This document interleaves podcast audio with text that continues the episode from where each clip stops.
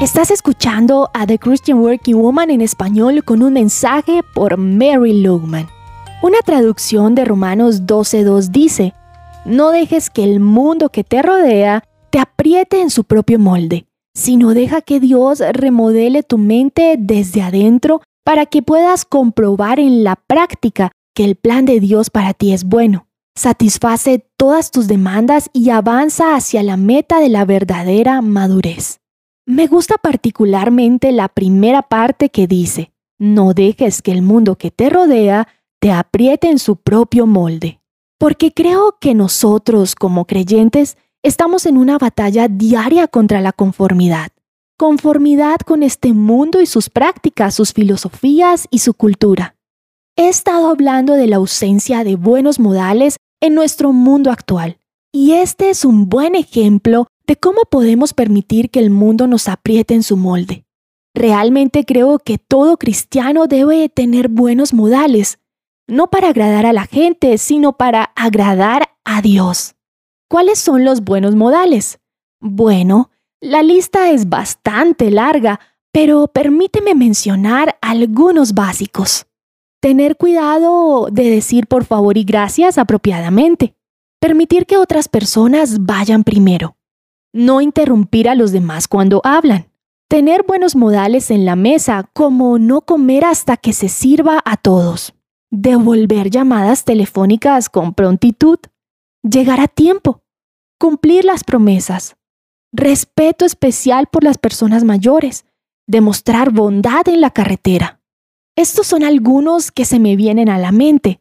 Cuando no tenemos buenos modales en nuestra sociedad, contaminamos nuestro medio ambiente. Las relaciones se dañan porque no somos considerados con los demás. Elevamos los niveles de estrés de nuestra sociedad. Simplemente es más estresante hacer eh, cualquier cosa o ir a cualquier parte porque es probable que te encuentres con gente grosera. Las carreras se ven perjudicadas por la falta de modales profesionales. Pero para nosotros como creyentes, lo más importante es que las oportunidades de ser testigos de Jesús se pierden si no demostramos buenos modales. La singularidad de nuestra fe es que hemos sido hechos nuevas creaciones en Cristo a través de su gracia y misericordia. Y ahora tenemos el poder del Espíritu de Dios dentro de nosotros para permitirnos preocuparnos por los demás con sinceridad. Eso significa que en la vida diaria debemos querer ser educados, porque nos da la oportunidad de mostrar el amor de Dios a los demás. Si tus modales no están en buenas condiciones, podría ser porque no te los enseñaron cuando eras niño, o porque te han metido en el molde del mundo que te rodea. De cualquier manera, no es demasiado tarde. Conviértelo en una cuestión de oración y comienza a practicar conscientemente los buenos modales. Y recuerda, comienza con buenos modales en casa y luego ve cómo Dios puede usarlos para glorificar su nombre. Encontrarás copias de este devocional en la página web de christianworkingwoman.org y en español por su presencia radio.com, SoundCloud, Spotify y YouTube.